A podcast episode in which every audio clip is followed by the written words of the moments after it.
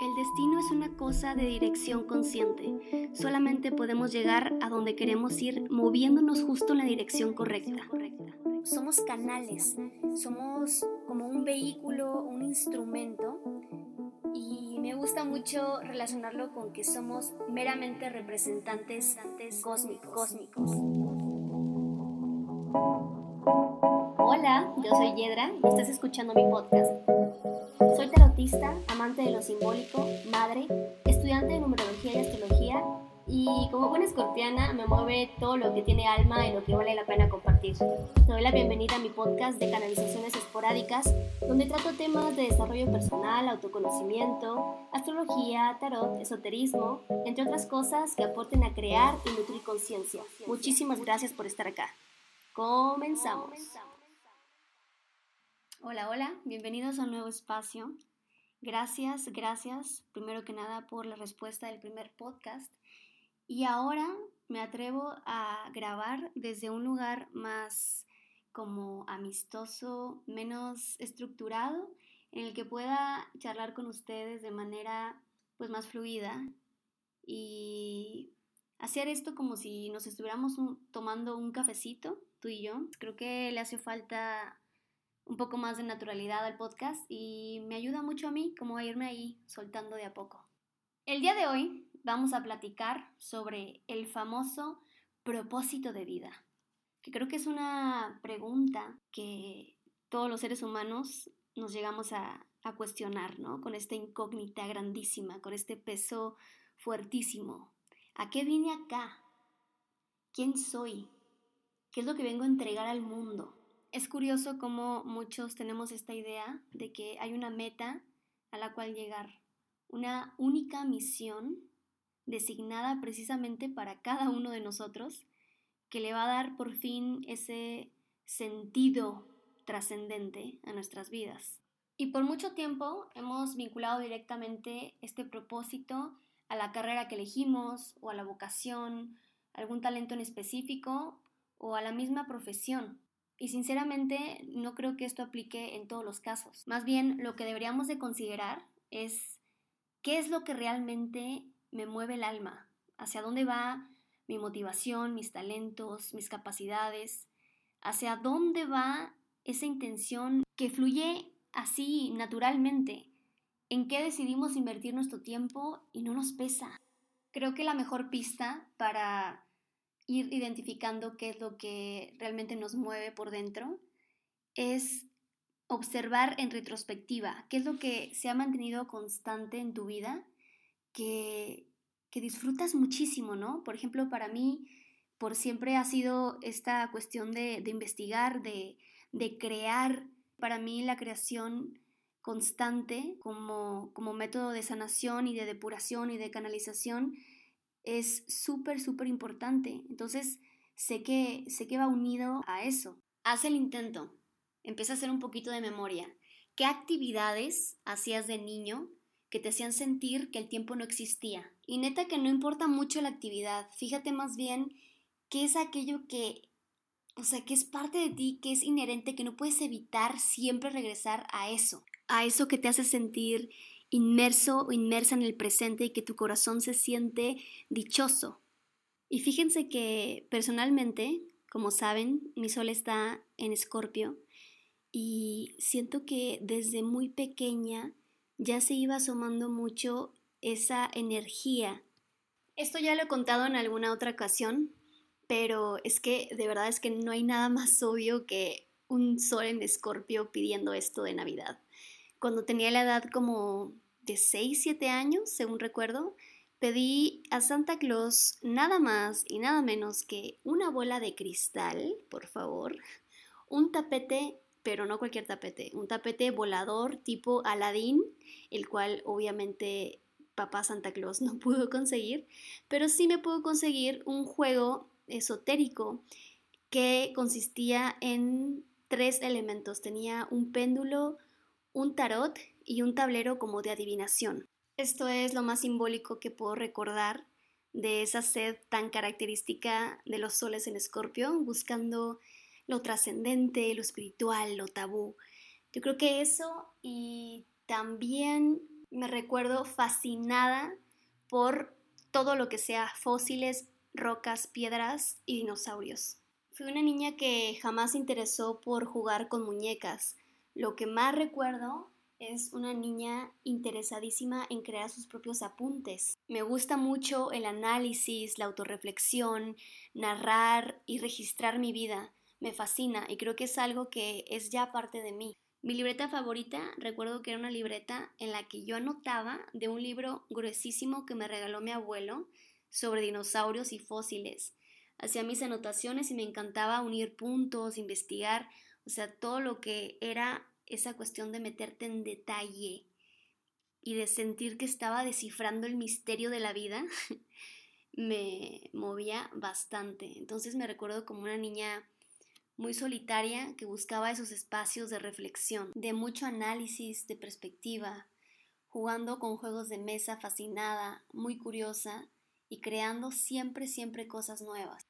Así como yo te aseguro que tú has de tener estas actividades o estos espacios a los que siempre regresas. Y de verdad que a lo largo de la vida cada vez se hace muchísimo más evidente aquello que nos mueve, que nos hace sentir vivos. Y personalmente fue súper inevitable mantenerme alejada de aquello que me magnetizaba, de aquello que me hacía sentir plena. Cuando trabajé de empleada en una librería, era la encargada de pedir los libros que solicitaban los, los clientes y según yo, me pedían muchísimos libros de astrología, de tarot, de hermetismo, de geometría sagrada, solamente para tenerlos ahí y poderlos leer en mi tiempo libre. O sea, una vez mi superior sí me dijo así como de, oye, pues, ¿qué onda con esto? ¿Quién te pide tanto libro tan rarito? Y según yo así de, no, sí, sí, sí. Ay, saludos a ese ex jefe. I'm so sorry, pero es que de verdad era lo único que me mantenía viva en ese trabajo de ocho horas. Y bueno, ustedes han de creer que yo ya tenía la vida resuelta, que yo en ese entonces ya había captado que mi destino, que mi propósito vital iba respecto a ser una señora bruja. Pues no, para nada. La verdad es que me decidí a estudiar comunicación gráfica, carrera que en ese entonces considero que por la edad todo me pedía expresión y comunicación. ¿Qué quiero decir por la edad? Bueno, porque tengo esta teoría de que todo aquello que tiene nuestro interés en el momento, o sea, la edad que tengamos, la etapa en la que estemos viviendo, de raíz tiene un porqué, tiene una necesidad interna que nos pide casi a gritos que ahondemos en ese tema, porque seguramente nuestro proceso personal en ese momento ocupa adquirir ese conocimiento para poder desplegarse. Por eso muchas veces decimos que los psicólogos están más locos que los propios pacientes, porque todo aquel que se interesa por la psicología o por la filosofía seguramente tiene un interés por sanar, por conocer, por aprender, por profundizar. Realmente todo habla de nosotros.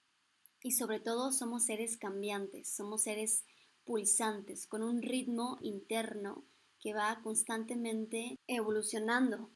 Y a todo esto mi punto es el siguiente. El propósito no tiene que ver con aquella meta simbólica a la cual uno tiene que llegar tenemos que dejar de, tratar de encerrar el propósito como si fuera un concepto que, no se puede moldear. Más bien el propósito es flexible, ¿no? Y va, va más bien de un descubrimiento que, abarca muchas habilidades y muchas cuestiones.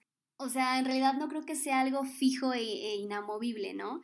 Creo que el propósito va ahí de poco transformándose según lo que nuestro presente nos esté pidiendo. Y es que tenemos esta idea de que la vida es como una línea recta, como una línea progresiva que avanza hacia adelante. Y me parece que el desarrollo personal no es algo que podamos dibujar con líneas, o por lo menos no con líneas rectas. Más bien sería como una espiral, como lo comenté en el podcast anterior. Estos espirales podrían trazar una ruta progresiva, los cuales van desplegando ventanas a modo como de guiños de unas etapas a otras. Me explico. Pienso que el propósito es una cuestión que se va descubriendo en, en el caminar y que en realidad no hay carencia de sentido. El sentido, si está en alguna parte, está aquí, en el presente. Entonces, creo que deberíamos de comenzar por valorar todas las etapas de la vida y, y hacer lo mejor posible con lo que tenemos ahora. Y bueno, continuamos después de esta introducción un poco larga, pero la verdad muy necesaria. Creo que era muy importante para mí volver a redefinir qué es el propósito antes de presentarles esta herramienta maravillosa que a mí me ha funcionado. Personalmente considero que es una de las mejores, mejores herramientas de autoconocimiento. Y pues como vieron en el título del podcast, estoy hablando nada más y nada menos que de la carta natal.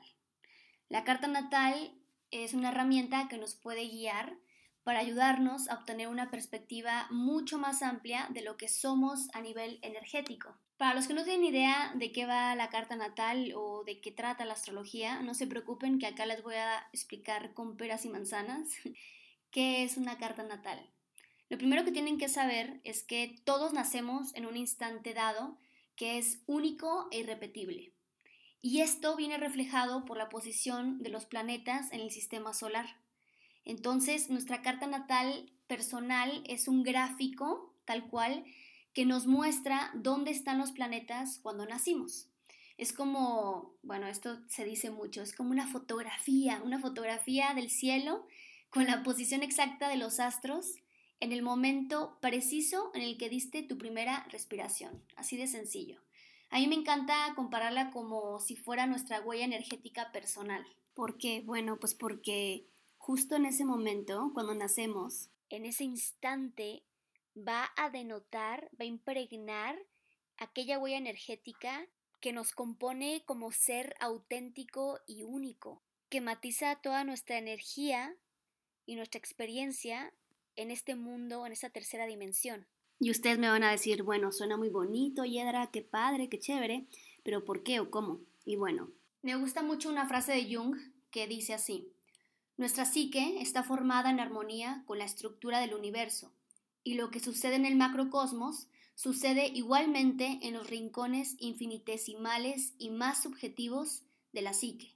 Y con esto les quiero decir que la astrología está basada en un principio hermético de la ley de la correspondencia.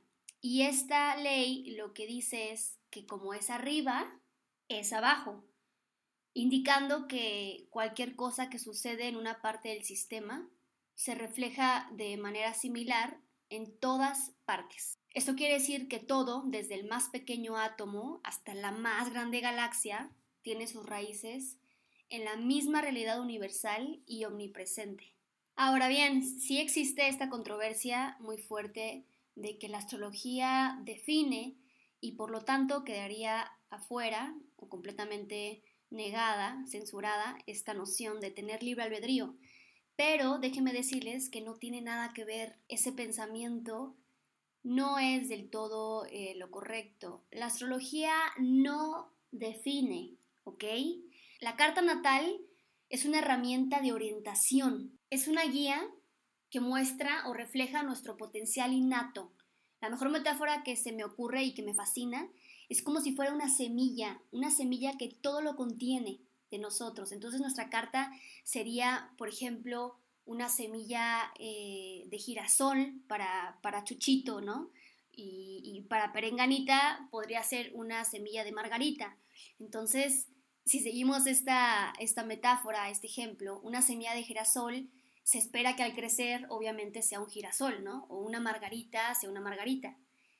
Pero aquí la cosa está que para que esta misma eclosione y llegue a ser pues la planta que vino a ser con todo su potencial influirá totalmente en el ambiente, las circunstancias y las condiciones donde esta semillita sea sembrada, ya sea en una tierra fértil o en algún, no sé, tal vez a una le toca en un baldío sin nutrientes, dependerá también su crecimiento de qué tanta agua al día se le ponga cuánto solo ocupe para crecer y para desplegarse. De la misma forma, como lo hagamos nosotros, nuestro potencial estará condicionado pues por nuestra influencia familiar, sociocultural, nuestra etnia, nuestra edad y pues otros factores que gestionarán nuestra estructura energética. Por lo tanto, vamos a obtener lo mejor de nuestra carta natal si nos convertimos en un intermediario digno de integrar y de transmitir pues lo mejor de las características disponibles en nuestra carta. Entonces, por ejemplo, cuando aparecen las resistencias internas de la vida, es porque no existe como tal una integración de lo que nos compone. No por nada existe este aforismo griego famoso que dice, conócete a ti mismo, que significa que la experiencia de sentirnos totalmente realizados solamente va a ser posible si avanzamos por el camino del autoconocimiento. Y precisamente este camino en el que la carta natal puede ser como el mapa que nos orienta para avanzar con una mayor seguridad y conciencia. No se trata de luchar, sino de comprender y entender, de reducir el sufrimiento existencial que deviene de la mala comprensión espiritual. Listo, ahora sí, vámonos a lo mero bueno.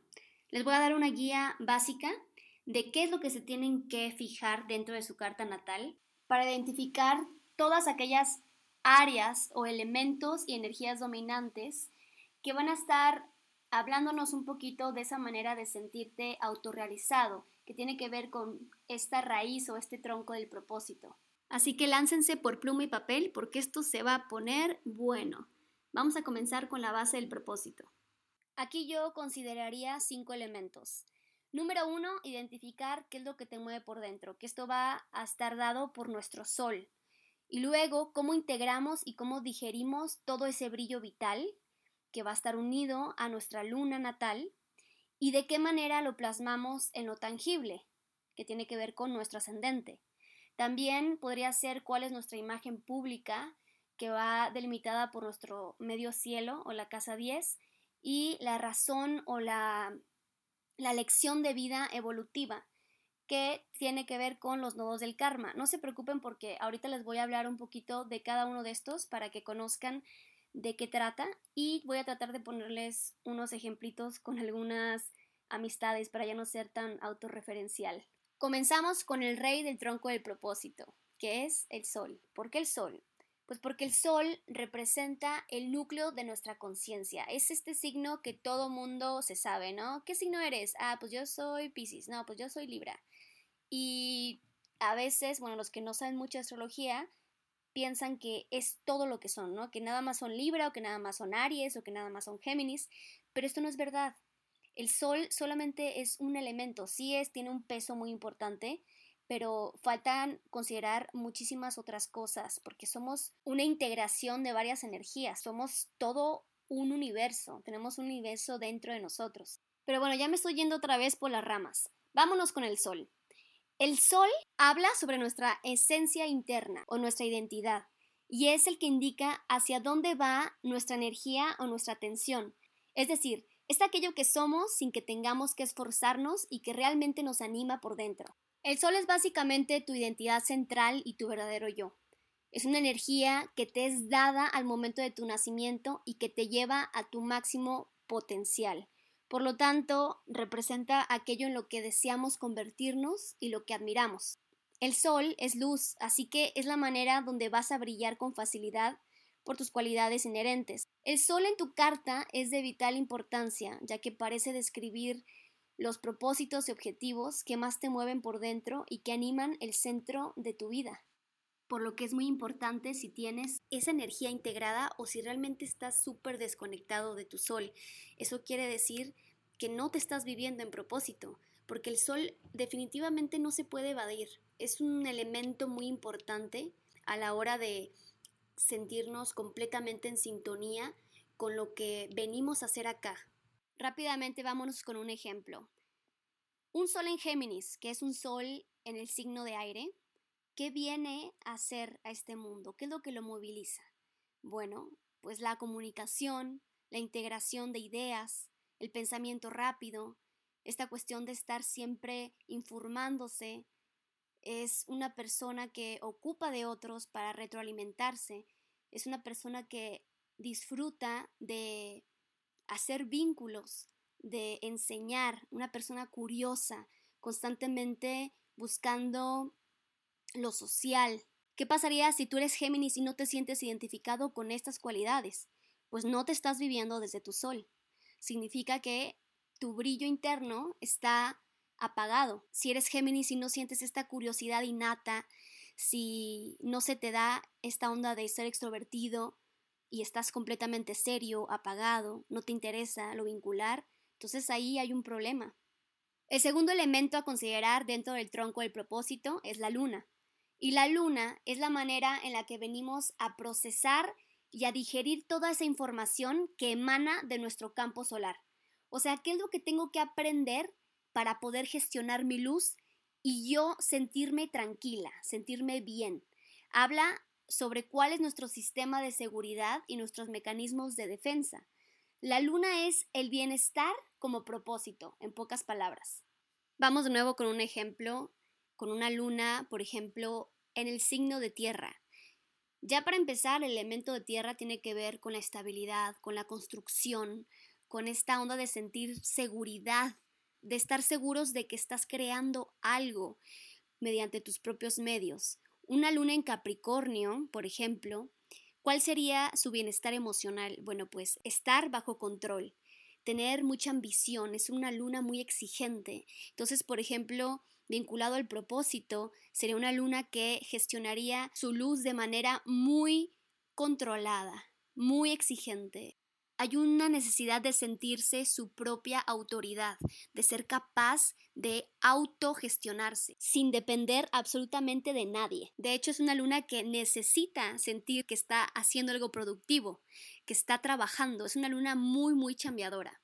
Muy opuesto, por ejemplo, a su contrario, una luna en cáncer, que es una luna de agua, de emociones, de sentimientos. Si una luna en cáncer trabaja en un ambiente donde no se sienta contenida, sustentada, donde no sienta que pueda realmente sentirse escuchada, amada, donde exista constantemente un ambiente rígido que anule sus emociones, que anule la empatía, la comprensión, la escucha genuina o este sentido de hogar, estaría muy frustrada. Por eso es muy importante aprender a nutrir nuestra luna, a hacerla sentirse vista, porque si no nos vamos a sentir siempre inconformes y no vamos a tener esta sensación de enraizamiento. Creo que ahí más o menos se entiende la idea. Vámonos al siguiente. El ascendente o el camino de individuación. Se le llama ascendente al signo que se encontraba en el horizonte oriental al momento de tu nacimiento. Este se obtiene por la hora exacta en la que naciste. Por eso cuando te hacen una carta natal siempre te piden la hora y esta hora es la que indica el comienzo del acomodo de todas las casas y posiciones centrales de tu mapa astrológico. Entonces es muy importante. El ascendente representa la puerta de entrada a tu persona. ¿Qué quiere decir esto? Que las personas que llegan hasta ti para conocerte mejor tienen que pasar primero por esta puertita simbólica. Tu ascendente es la manera en que entras, te vistes y enfrentas a la vida distintivamente es el que define tu campo de experiencia que te conecta con tu propio ascender personal. El nombre mismo lo dice, es nuestro ascender, nuestro camino de ascensión. En conclusión, sería como el camino que has elegido. Es como el vehículo que utilizas para recorrer tu vida. Y esto quiere decir que durante toda tu vida te vas a sentir atraído o atraída naturalmente por situaciones, y personas y experiencias que tienen este tinte de energía. O sea, inevitablemente es ese proceso interno que tiene que ver con la búsqueda de tu verdad y la manera en que te relacionas y acercas a la vida. Normalmente el ascendente al principio es una energía que tendemos a rechazar y que la vida misma nos empieza a presentar constantemente como a modo de loop para que precisamente podamos integrarla porque el ascendente tal cual es aquel camino al que vamos, sí o sí.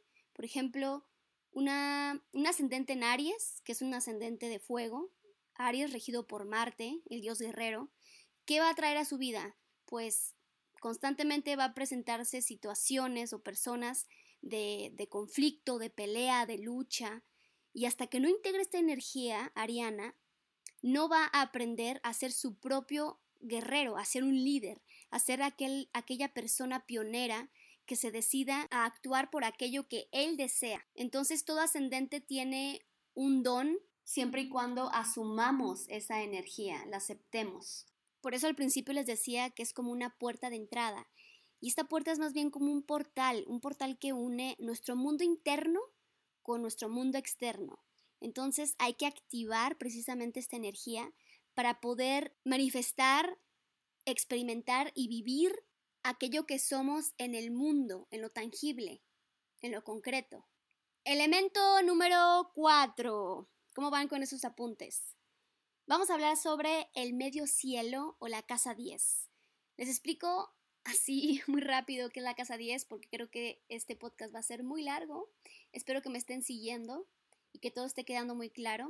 En dado caso de que haya alguna duda, con mucha confianza pueden escribirme en mi Instagram yed-ra, yedra, arroba yedra, y puedo pues profundizar un poco acerca de este tema si tienen alguna duda. También estoy haciendo consultas respecto a propósito de vida. Me encantaría poder leer sus cartas y poder orientarlos. Es más, si mencionan, si me mencionan que escucharon este podcast, les puedo hacer un descuentito por ahí en cuanto a consulta de propósito vital.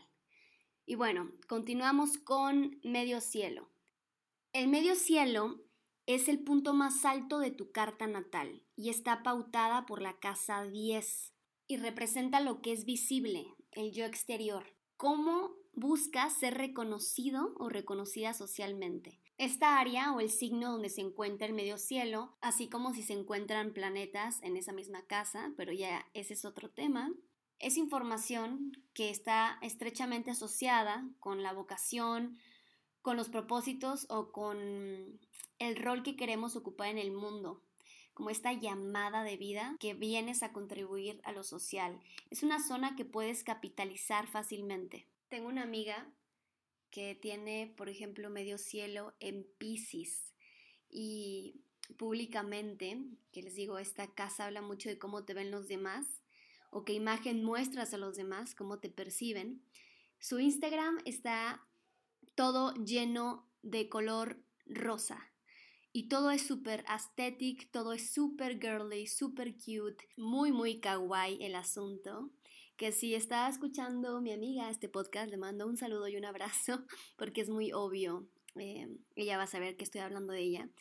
Toda su imagen pública tiene este sentido de estética súper bonito un sentido de estética que, que te atrapa en un mundo como muy surreal, lleno de sensibilidad y belleza. Súper neptuniano, que es este planeta que rige a Pisces. Y es esta onda de lo bello, lo sublime, lo sutil, lo imaginario. De verdad no conozco una persona que le dé tanto tributo medio cielo en Pisces que mi amiga. Porque en serio no hay cosa que ella haga o publique que no esté lleno de muchísima sensibilidad, intuición y, de poder creativo. Ella es una persona introvertida hasta eso, o sea, tiene canal de YouTube, tiene su Instagram, tiene muchos seguidores, pero cuando tú hablas con ella, ella, ella es introvertida y también tiene que ver mucho con, con esta energía pisciana que tal vez le gusta mucho trabajar tras bambalinas. Sin embargo, su aporte social tiene que ver con esta capacidad de sentirse unida hacia los otros, empatizando y sintiendo compasión por sus problemas. Un medio cielo en Pisces tiene que sentir que sus valores están alineados con el servicio o con la labor que brinda a los otros. Es muy importante para ellos eso. Cualquier actividad sagrada donde pueda sanar y proveer a los otros con su don carreras que permitan conectar con su corazón o crear espacios de contención y belleza para esta sanación emocional son muy importantes. Elemento número 5, 5 y final de este tronco del propósito. Es un tema que, híjole, va para largo, pero ahora voy a explicárselos de forma pues que se entienda a modo general, no me voy a meter tanto en cosas técnicas. Estos son los nodos lunares los famosos nodos lunares. ¿Qué son? Bueno, son dos puntos matemáticos, no son ni planetas, ni asteroides, ni casas, ni nada. Son dos puntos por donde se une la órbita del Sol y la Luna. Los nodos lunares son dos, el nodo norte y el nodo sur. y son un eje. Este eje siempre va a estar en, dos signos opuestos, en oposición. El nodo sur o la cola del dragón representa lo kármicamente heredado, aquello que ya hemos aprendido. Habla de cómo fue la experiencia que tuvimos en otras vidas, nuestra zona cómoda, aquello que tenemos que dejar atrás. Y el nodo norte o la cabeza de dragón tiene que ver con aquello que tenemos que integrar para justamente equilibrar ese karma. Entonces sí está bien interesante porque estos nodos hablan como de la síntesis del desarrollo personal. Y de ejemplo yo creo que les voy a poner los nodos lunares actuales. Estos están en el nodo norte Géminis, nodo sur en Sagitario. Si una persona tiene estos nodos, quiere decir que está teniendo su retorno nodal justo ahora. Pero vámonos a lo que significa en su carta natal. Cuando tiene los nodos en este axis, tiene que ver mucho con la maestría y con el aprendizaje. ¿Por qué? Bueno, pues porque son personas que suelen ser almas libres, aventureras, con mucho entusiasmo, tal vez tienen mucho conocimiento, ya han recaudado bastantes, bastante pensamiento filosófico. Sin embargo, esto es precisamente lo que tienen que dejar atrás, porque es el nodo sur. Y lo que les empuja el nodo norte, que está en Géminis, es completamente lo contrario. Es dejar de pretender que se las saben todas y abrirse más a la interacción de uno a uno, al conocimiento de lo cotidiano, no tanto a lo trascendente, esa bajar ese aprendizaje a la tierra. Con este nodo lunar, la tarea está en comprometerse activamente con su entorno inmediato, en lugar de descartarlo por algo más distante o emocionante, que es lo que Sagitario ya tiene registrado en su vida pasada. Entonces lo que estas personas necesitan hacer para trascender ese karma es precisamente a cultivar la paciencia y la empatía, a, escuchar al otro, a trabajar mucho en la comunicación y a aprender a ser como que más curioso, más asertivo, a dejarse ir por aprender cosas nuevas y no cerrarse tanto en que ya, ya se la saben. Eh, también puede ser en concentrarse en ser más elocuente y decir las cosas a tiempo y en el tono correcto. Los nodos lunares son muy interesantes. La verdad es que después me gustaría hacer un podcast nada más hablando sobre ellos. Pero sí, son muy esenciales en esta raíz del propósito, porque sí hablan mucho de, ese, de esa meta trascendente que va justo ligada a la encarnación de vida. Y bueno, estos cinco elementos son lo que yo considero el tronco del propósito. Eso también a la par con las casas, que esas sí o sí se tienen que checar. Es la casa 2, la casa 5, la casa 6 y la casa 10. O el medio cielo, que ya lo vimos, que tiene que ver con nuestras aspiraciones personales. La casa 2 es la casa de Tauro y habla sobre nuestros recursos. En esta casa vas a encontrar qué es lo que te aporta seguridad o a qué le vas a dar valor representa nuestras posesiones y cómo nos ganamos la vida. La casa 5, que es la casa de Leo, también, ¿por qué? Porque es la casa de la creatividad, lo que hacemos por placer y por gusto. Entonces le vamos a echar más ganas y darle más oportunidades a aquello que nos gusta, aquello que nos gusta sentirnos productivos, tiene que ver con nuestro interés y con nuestro poder de seducción. Y por último, la casa 6, que es la casa de Virgo, que nos habla de nuestros hábitos, las estrategias de nuestra vida diaria de qué manera vamos a trabajar. Como verán, si son bastantitas cosas que hay que checar en la carta natal, pero qué maravilla, ¿no? Qué maravilla que ahí están, ¿no? Ahí están esas áreas ya delimitadas. Y la onda está en ir leyendo, ir interpretando. Y la verdad creo que ya la tenemos de ventaja con este mapa increíble. Checándonos primero en esos cinco elementos. Estos cinco elementos que les dije son, son esenciales. Y, también checar los planetas dominantes, porque pues no es lo mismo tener a Plutón dominante que a Saturno, ¿no? Porque si tú eres muy plutoniano, muy plutoniana, vas a tener una tendencia a lo profundo, como yo, a lo transformativo, a lo, a lo que requiera realmente intensidad. Y si eres muy saturnino, muy saturnina, pues vas a querer, te vas a llegar más por la estructura, por la responsabilidad, por lo funcional y lo práctico. Yo creo que hasta aquí llega la lección astrológica del día de hoy. Espero que de verdad les haya movido, por lo menos interesado. Y espero también que me retroalimenten, que me comenten, que me, que me sigan, que, que se atrevan ahí a interactuar. Me gusta mucho eso de ustedes, porque si no siento que estoy hablando acá como loca. No es cierto, yo todo esto lo hago porque soy la señora plutoniana escorpiana de la vida y de verdad que me mueve, me encanta.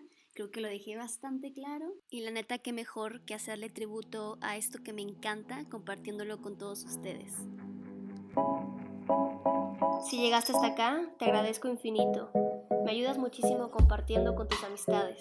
Nos escuchamos en la próxima. Chao.